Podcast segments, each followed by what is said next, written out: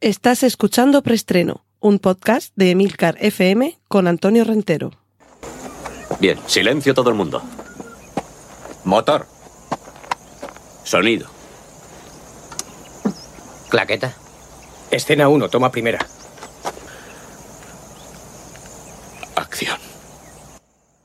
Saludos, bienvenidos una semana más a Preestreno, el podcast de Emilcar FM con las últimas noticias de cine y series de televisión. Recordad que en las notas del podcast podréis encontrar todos los enlaces a contenidos audiovisuales que mencione a partir de ahora. Y recordad también que podemos conversar en la plataforma Discord, bien a través de la propia aplicación o en emilcar.fm barra Discord, donde podréis encontrar todos los canales de Emilcar FM y entre ellos el canal de preestreno. Y vamos ya con la primera sección, la de noticias de cine. Cortinilla de estrella y...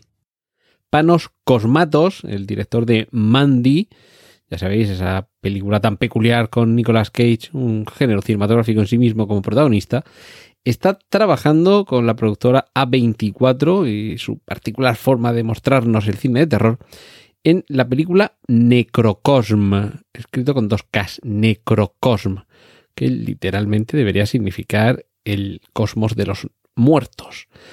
La definen como una pesadilla de fantasía fantasmagórica, ambientada en la galaxia más profunda y en la que se nos cuenta la historia de dos amantes que se separan mientras intentan sobrevivir a una invasión malévola. Viniendo de panos cosmatos, cualquier horror, en el buen sentido, será bien recibido. Cortinilla de estrella y... Y no nos adentramos en la sección dedicada a los remakes y las secuelas. Paco Plaza está comenzando a rodar para Netflix la precuela de una película que nos ha eh, estremecido. Y, y además, eh, bueno, es que en, en el vídeo que se, que se puede ver, que él mismo lo ha compartido en, en redes sociales, es que ya el propio sitio donde están rodando da mucho miedo, mucho miedo, mucho miedo, mucho miedo. Y es eh, tan sencillo y tan, y tan terrorífico como, como un, un, una especie como de, diría, bueno, un edificio antiguo, un edificio bastante abandonado y que tiene pinta de, eh, de ser una especie como de, de hospital, de sanatorio, de colegio. Y ahí es donde vamos a conocer a ese personaje que nos puso los pelos de punta en Verónica. Es ahí donde comienza la historia. Es, ese, lugar es donde vamos a pasar miedo y vamos a conocer de dónde procedía ese personaje que ya en Verónica nos daba miedo. Eh, la semana pasada, por cierto, eh, hablando de miedo, hablé de que se estrenaría el 31 de marzo Scream 6. Y no, no es el 31 de marzo, o sea, no, no es este jueves, no es el 31 de marzo de este año, porque nos, ahora ya no recuerdo, pues, revisando luego las notas del guion, eh, hablaba de 31 de marzo y no sé si especifiqué que era el 31 de marzo de 2023, no de 2021, de 22, perdón, cuando se estrenará Scream 6. O sea que si la semana pasada o no dije la fecha o, lo dije mal, la verdad, que no lo he revisado en la grabación, si, si esperabais que fuera este jueves el estreno Scream 6, que va, si esto están empezando ahora a rodarlo. Lo que sí que está cada vez más cerca, ya podemos ver un tráiler que la verdad es que tiene una pinta fabulosa, es Top Gun Maverick, un nuevo y espectacular tráiler en el que Tom Cruise sigue estando, no vamos a decir tan joven ni tan guapo como en el Tom, como en el Top Gun original, pero la verdad es que está fenomenal el tío. Y a quien, eh, a quien sí que tenemos es al hijo de el que fue su compañero en Top Gun.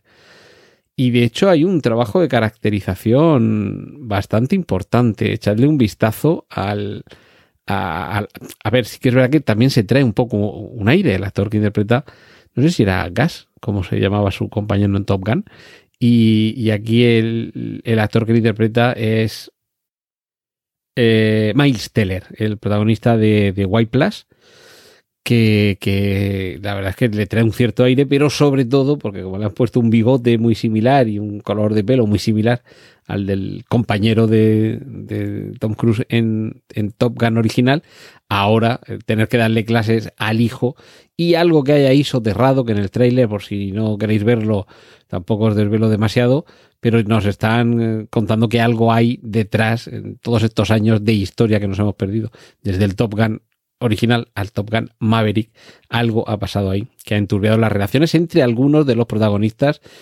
que, aparecían en la primera y bueno, pues eh, algo de ellos hay también en esta segunda parte. Y en cualquier caso, eh, me imagino que habrá algo de CGI también, pero yo creo que la gracia de Top Gun precisamente está en montar la cámara dentro del avión y poner el avión o los aviones a hacer acrobacias.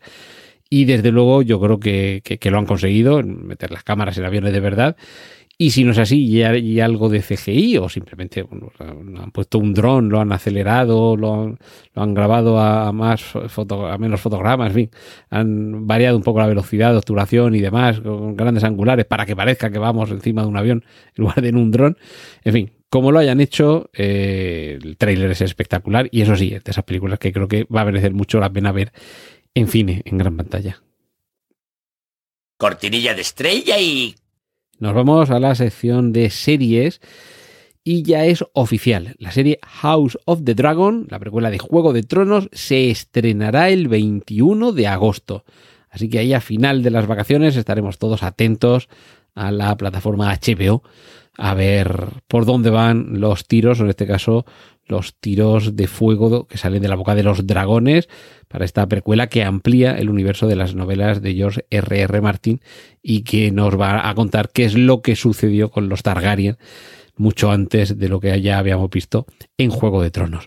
Y atentos porque AMC recomienda ver todo Breaking Bad antes de ver Better Call Saul sexta temporada que se estrena nada, eh, dentro de 20 días. Eh, pues oye, lo podéis haber avisado un poquito antes, eh, porque que son 5 o 6 temporadas Breaking Bad. Y hombre, que igual en 20 días nos viene un poco justiniana la cosa para ver toda la serie antes.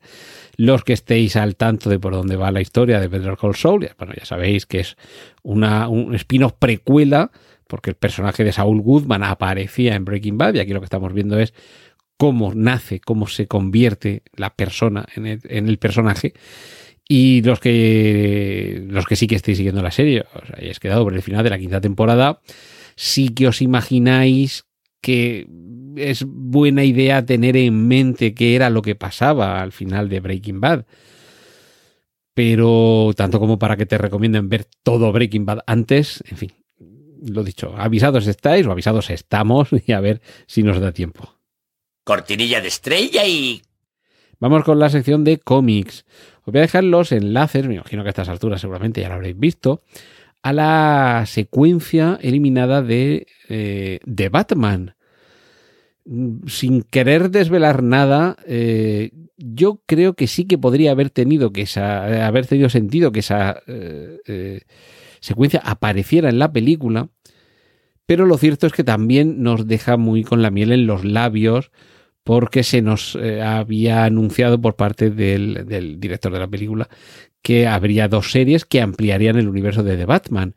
Una centrada en el pingüino y otra centrada en el comisario Gordon, aunque posteriormente se nos dijo que la del comisario Gordon iba a estar centrada en Arkham Asylum. Entonces no sé si como aperitivo de esa hipotética serie sobre Arkham Asylum aparece eh, además, cuando digo filtrado es que está eh, filtrado por el, propio director de la película, no, es algo así pirata que haya aparecido por ahí por internet. Y lo cierto es que con este vídeo, si ya teníamos como inspiraciones, homenajes o, apoyo visual e incluso temático eh, para la película de Batman, otros títulos como Seven, Zodiac o Shaw, ahora creo que con todo merecimiento podemos sumar el silencio de los corderos. Así que como veis, aquí estamos acumulando calidad y lo cierto es que The Batman, la película, responde a esa exigencia. Y concluimos esta sección dedicada a los cómics con la noticia que procede del, del conglomerado Marvel en el que ya le han dado luz verde a Nova, un personaje que mm, ya hemos visto, sobre todo en la parte de Guardianes de la Galaxia, al, cuerpo de guardianes especiales en el que se integra eh, eh, Nova, sabemos que el escritor del Caballero Luna, Sabir Pirzada, eh, se va a encargar del guion y lo que todavía no está claro es si va a ser serie o va a ser película. A mí me da que lo más probable es que sea serie y ojo porque mm, tengo la sospecha de que puede ser serie de animación. Pero en cualquier caso permaneceremos atentos y cuando sepamos algo más os lo contaremos aquí en preestreno. Cortinilla de estrella y... Y nos vamos a la sección de adaptaciones para hablar de una ampliación del universo que ya conocíamos, el universo que hemos visto en una película en dos partes en los años 80 y otra película en dos partes más recientemente. Película que adapta una novela de Stephen King, probablemente para muchos la novela de Stephen King, que es It. Pues bien, estad atentos porque en HBO Max se estrenará una serie precuela titulada Welcome to Derry. Bienvenidos a Derry. Esa localidad espeluznante en la que cada 27 años una maldición hace que desaparezcan los niños o algunos de los niños de la localidad. Y en este caso vamos a irnos a los años 60. Vamos a conocer qué es lo que pasaba en ese momento con el ciclo anterior al que ya habíamos visto con la versión infantil o adolescente de los protagonistas de la película. Y de verdad que yo creo que esto, bueno, tiene, tiene una pinta fabulosa. También digo que espero que mejore un poquito la película, porque a mí me dejó un poquito con ganas de más, sobre todo la segunda parte, la, primera de las dos me pareció mucho más redonda y esperemos, esperemos que esté bienvenidos a Derry sea, eh, en fin, haga justicia con este payaso que yo creo que ha aterrorizado y seguirá aterrorizando a generaciones de lectores y espectadores. Cortinilla de estrella y... Y vamos a terminar con la sección de noticias, con dos noticias un poquito particulares, que no sabía muy bien dónde encuadrarlas porque ni son películas originales, ni son remakes, no son series realmente. Por supuesto no son adaptaciones de cómics, y desde luego tampoco son adaptaciones de una novela o de un videojuego. ¿Os acordáis del Castillo de Takeshi? Ese divertido programa en el que el actor, director y hombre multifacético como es Takeshi Kitano tenía que ver cómo su castillo era asaltado por hordas de japoneses que tenían que afrontar las pruebas más duras, sobre todo en forma de caídas, golpes y batacazos. Pues bien, aquí lo conocimos como humor amarillo y va a regresar. Amazon prepara un reinicio de este divertido programa, sobre todo para el que lo ve, no tanto quizá para el que sufre los golpes, caídas, baronazos, guantazos y, demás. Pero, pero bueno, qué, buenas tardes echábamos con el chino Cudeiro y si no recuerdo mal, esto se hacía en Araid Multimedia. Un, saludo para, esa gente que, tanto buenos ratos nos hizo pasar con este y con otros muchos programas que salieron, salieron de aquí. Eh, con este doblaje divertidísimo al español que seguramente engrandecía aún más un contenido ya de por sí eh, descacharrante. Y ahora vamos a ver si con los años que han pasado seguimos riéndonos igual de bien de todos eh, estos japoneses que competían en ese loco y divertido castillo de Takeshi. Y concluyo con un enlace al tráiler de La Oferta, un documental en el que veremos cómo fue el rodaje de la, para muchos, considerada la mejor, y si no la mejor, una de las mejores películas de la historia del cine. Y es que La Oferta se refiere a El Padrino, película cuyo estreno se acaban de cumplir 50 años y que con este documental podremos revisitar y conocer la intrahistoria de cómo fue el rodaje de esa magnífica película. Y bueno, solamente avisaros que habrá vacaciones por Semana Santa y fiestas de primavera próximamente aquí en preestreno. Y además opino que a Putin ni agua. ¡Y corten! Gracias por escuchar preestreno. Puedes contactar con nosotros en emilcar.fm barra preestreno donde encontrarás nuestros anteriores episodios. Genial, a positivar.